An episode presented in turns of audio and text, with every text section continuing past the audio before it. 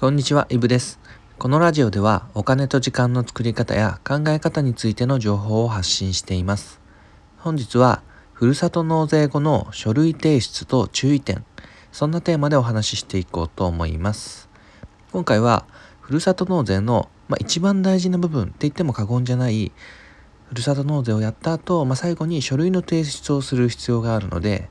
まあ、そこに触れていこうかなと思います。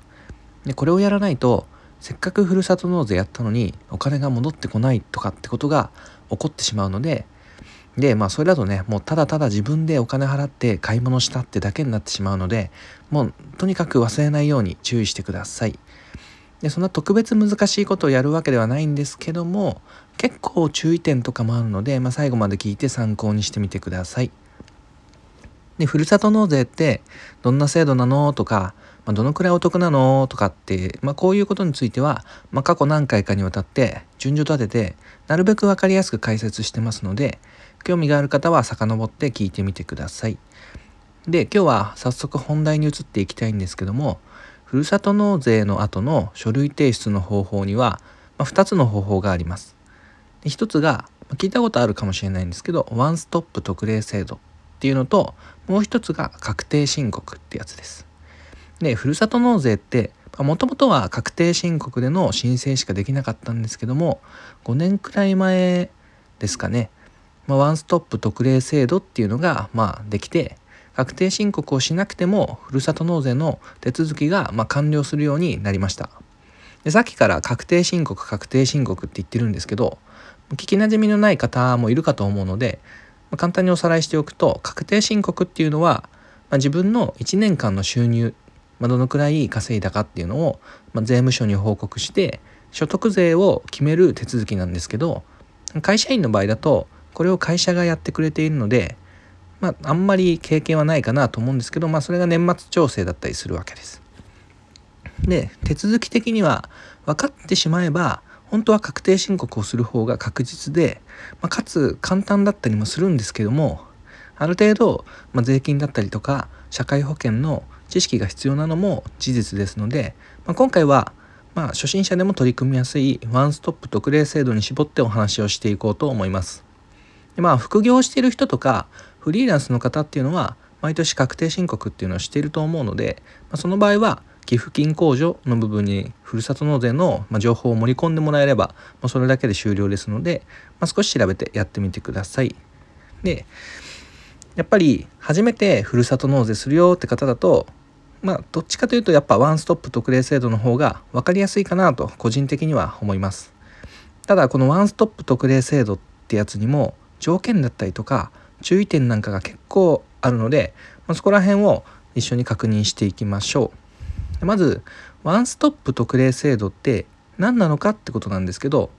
これやることは本当単純でふるさと納税でま好きな自治体の返礼品を注文すると思うんですけどその一つの注文に対して書類を郵送するっていう作業になります。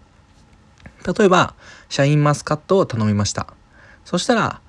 その注文した自治体に書類を送るっていう感じです。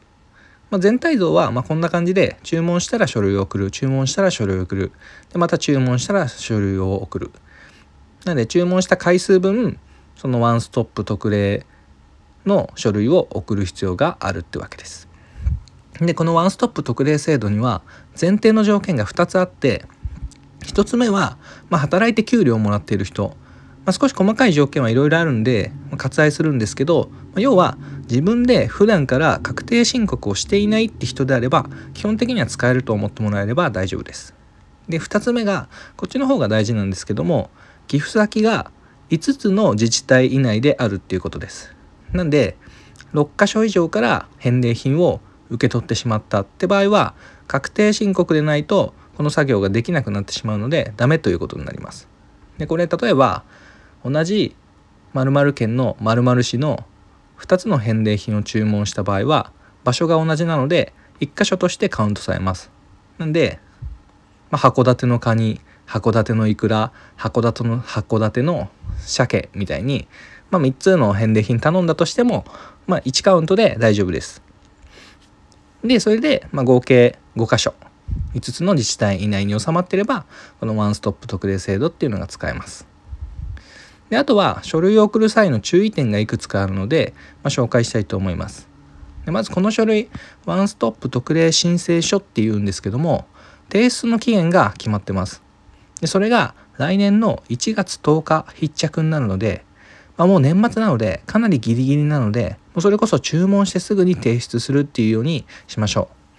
う。でこの申請書っていうのは、まあ、どこで手に入るのかっていうと各ふるさと納税サイトから、まあ、印刷ができるのでその印刷したものに自分で記入をして使うといいと思います。でこれ自治体からも届くことがあるんですけどもおそらく今から頼んでそれを待っていると間に合わない可能性があるのでできれば自分で、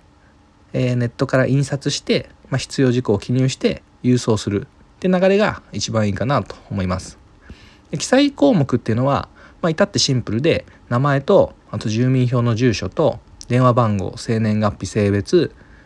あとマイナンバーと寄付をした日付これはクレジット決済とかであれば注文した日付になると思います。とあと寄付した金額まあそのくらいですね書くことは。でこれと別にマイナンバーカードの両面のコピーが必要になります。もしマイナンバーカードを作っていないっていうのであれば通知カード、まあ、緑色の紙のカードがあるんですけどそれと本人確認書類でも大丈夫です。ここら辺は詳しくは各ふるさと納税のサイトに書いてあると思いますので、まあ、よくよく読んで期限内に提出していただければ大丈夫かなと思います。とにかく期限が1月10日必着なのでそれに間に合わないと確定申告をしないといけなくなるので注意してください。であとよくある失敗談としては例えば返礼品を購入するクレジットカードが本人名義じゃないとかこれ家族とかで同じサイトで注文してたりすると、まあ、ありえることなのでで基本的には本人ってことになってるので、まあ、例えば自分の分を奥さんの分に使っちゃったよとか間違えちゃったよって場合にはこういう自治体の方に連絡してもらえればおそらく対処してもらえると思うので、まあ、そこは気をつけてください。であともう一点が医療費控除とあと1年目の住宅ローン控除これを使う予定がある人は、まあ、この2つの控除ってサラリーマンであっても確定申告する必要があるんですね。でその場合はワンストップ特例制度でふるさと納税の手続きをしていたとしてもそれが無効になってしまいます。確定申告をするんであれば改めてその確定申告をする時にふるさと納税をしましたよっていう申告をする必要があるのでこの医療費控除と1年分の住宅ローン控除使う必要がある使う予定がある人は、まあ、ここは注意してくださいと。でせっかくふるさと納税使ってみたけど間違えちゃったってならないように。でお金返ってこなかったっていうともったいないので、まあ、最後まで気を抜かず申請してもらえたらと思います。で言葉で聞くと少し難しそうに感じるかもしれませんがやってみると意外と簡単なので、まあ、ぜひぜひ挑戦してみてほしいかなと思いますで1回経験すれば、まあ、来年からはもっと余裕を持って1年間時間をかけて活用できると思いますのでふるさと納税のお得さっていうのをまあ今年ぜひ味わってもらえてで来年からも続けていってもらえたらなと思います。ということで本日はふるさと納税後の書類提出と注意点というテーマでお話しさせていただきました。